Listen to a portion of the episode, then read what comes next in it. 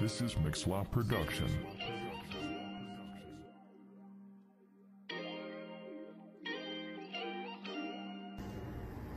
Salut mes frères et sœurs, j'espère que vous allez bien. Je m'appelle Denis, j'ai 17 ans, je suis à l'église de Carouge et je suis au groupe de Jésus ici même.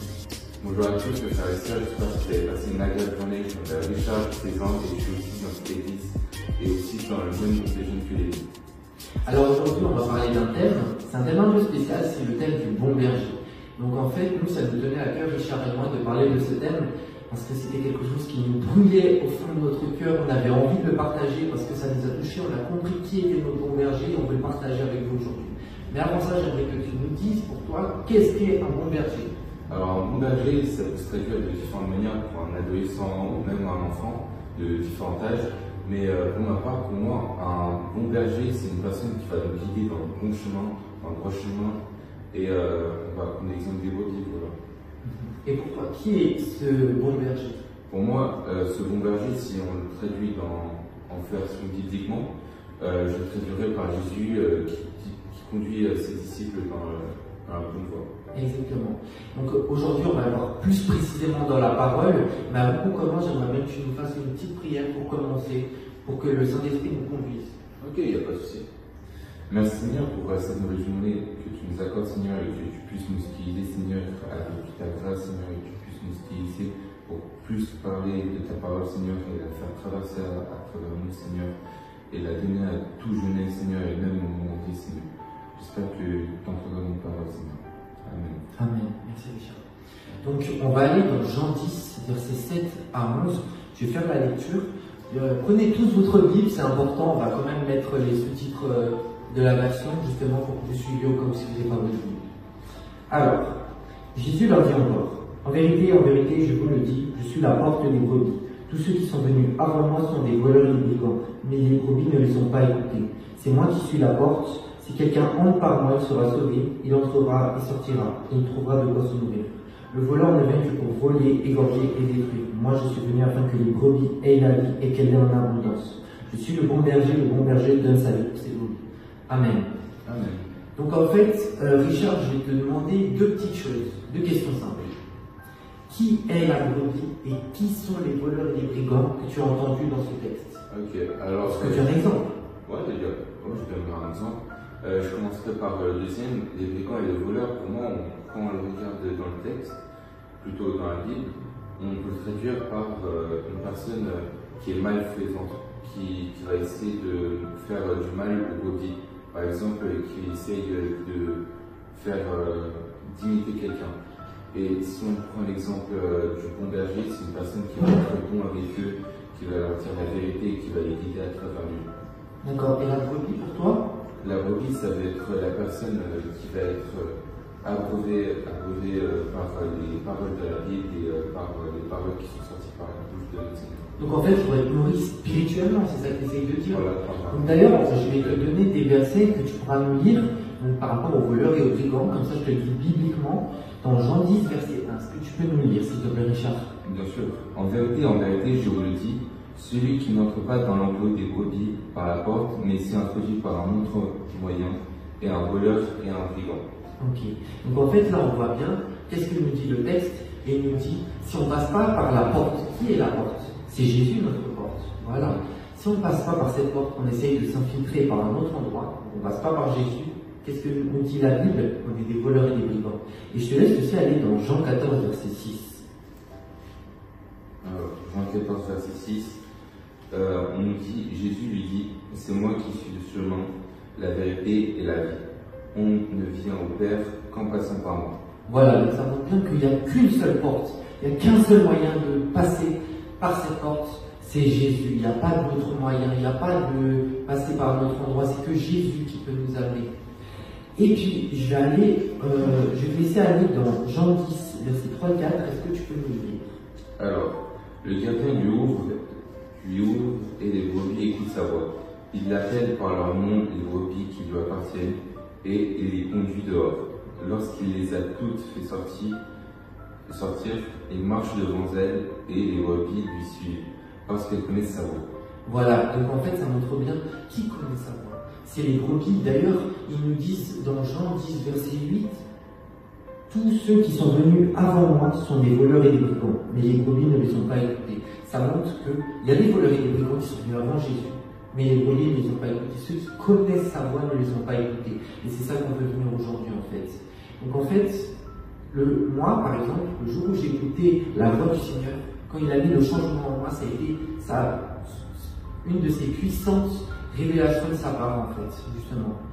Et en fait, comme on voit dans les évangiles, Jésus il a sauvé des gens, il a dit si tu crois en moi, tu peux être guéri, tu peux être sauvé. Et il a aussi donné la possibilité de remarcher.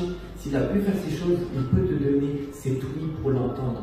Et mon frère et ma soeur, aujourd'hui, j'aimerais vous dire, vous poser cette question. Est-ce que aujourd'hui vous entendez la voix du Seigneur? Est-ce que vous la connaissez? Est-ce que vous êtes sensible à sa voix?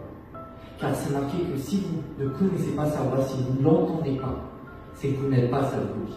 C'est ce que nous dit le texte. Maintenant, je vais vous raconter un peu mon témoignage. Donc en fait, quand j'avais 15 ans, il y a deux ans justement, j'étais euh, avec des personnes de mauvaise influence, comme on le sait tous, tout le monde a des mauvaises influences Je volais dans des maisons, je volais ma famille, j'étais vraiment pas bien, j'étais dans le pire cas du monde quoi. Et puis euh, qu'on a, j'avais des mauvaises influences que j'appelais mes amis. Et pour moi, un ami, en fait, c'est quelqu'un qui, un vrai ami maintenant, pour moi, c'est quelqu'un qui puisse te dire non quand tu es sur la mauvaise voie, qui dit pas le oui, oui, oui tout le temps. Donc voilà, j'avais ce qu'on appelle des mauvaises influences, pas des bons amis. On va dire ça aussi traduire par des voleurs des brigands, bibliquement. Donc euh, j'étais pas en, en bonne voie, j'étais sous l'emprise de Satan. Et puis en fait, on pourrait traduire même moi par un voleur ou un brigand. Et puis un jour, il m'est arrivé un cas assez spécial. Euh, il y a eu quelque chose dans ma vie. Et j'ai pas pu compter sur ses amis. Et euh, je me suis retrouvé seul avec juste deux personnes. Ces deux personnes-là, j'appelle ça mon père spirituel. Mais euh, désolé de t'interrompre, Aline. Oui, pas mais juste pour savoir, un père spirituel pour toi, c'est quoi bibliquement ou même euh, naturellement Ok, alors un père spirituel pour moi c'est une personne qui est spirituelle avec moi en fait, qui donne des paroles sages en fait justement, qui, qui m'aide spirituellement en fait. Euh, que oui, donc j'étais avec mon père spirituel et Jésus. Bien sûr Jésus c'est la porte, c'est celui qui m'a aidé, qui m'a sorti de ça.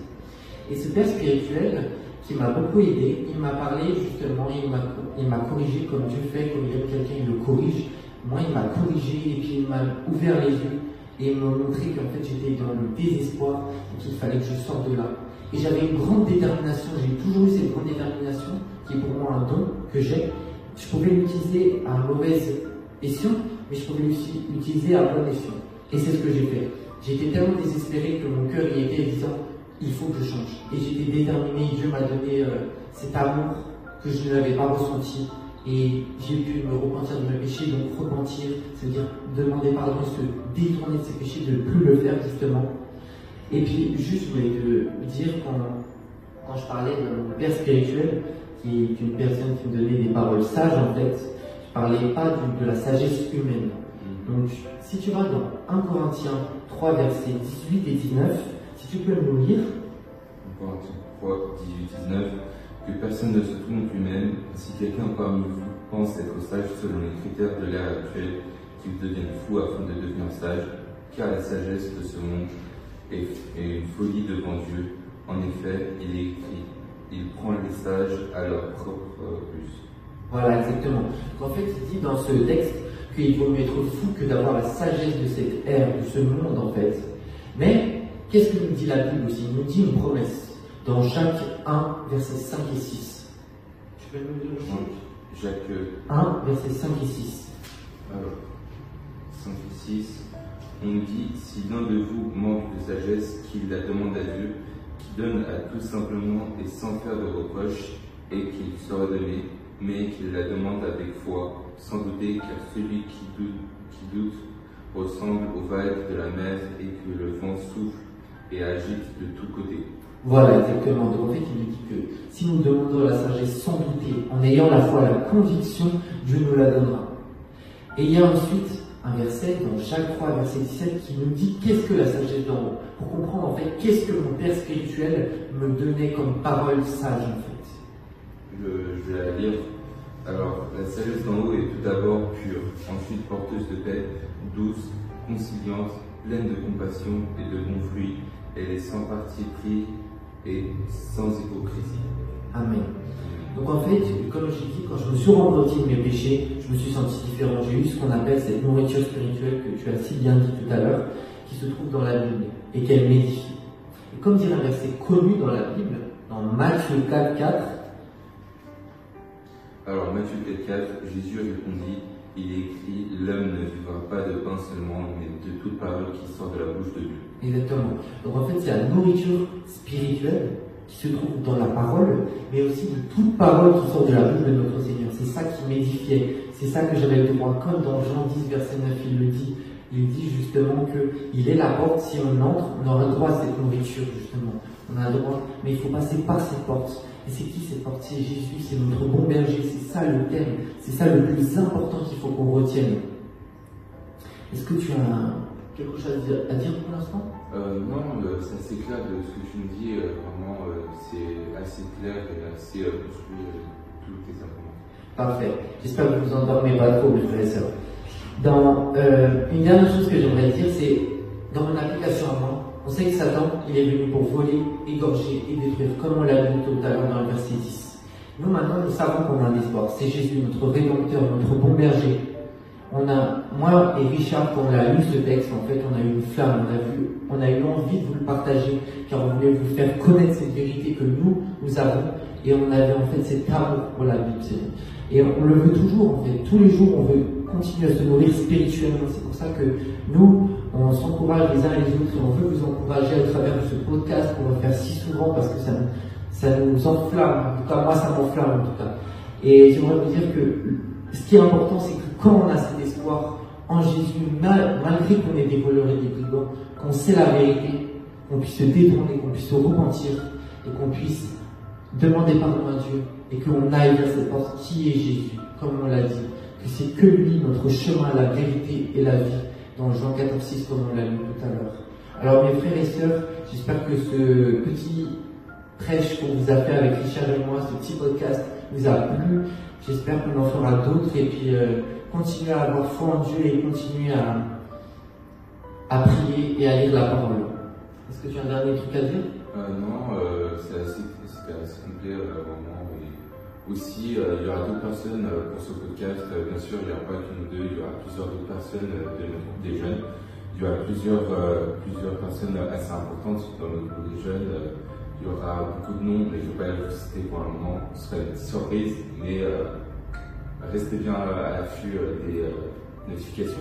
Exactement. Les bons invités surprises, vous allez avoir plein de surprises. Cette émission, elle vient de juste de commencer. Vous allez avoir, Dieu il va bénir ce podcast et puis il va faire plein de vues et plein de personnes réjouies.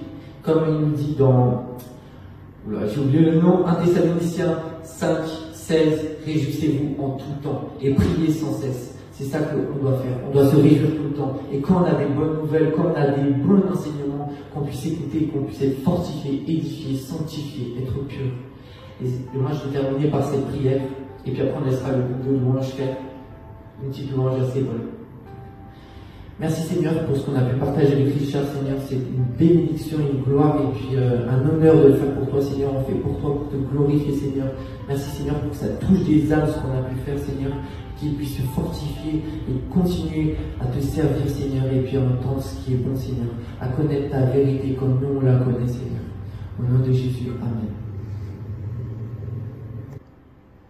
Que Dieu vous bénisse et à la prochaine